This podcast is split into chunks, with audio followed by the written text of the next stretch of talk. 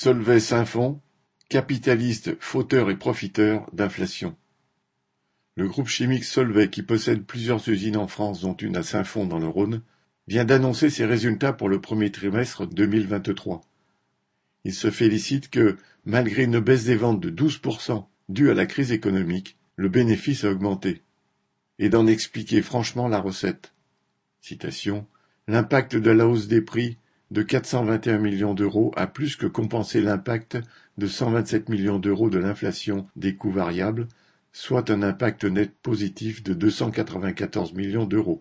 Fin de citation, au premier trimestre. Traduction Solvay nous a fait les poches en augmentant ses prix de vente largement plus que la hausse des coûts. Correspondant Hello.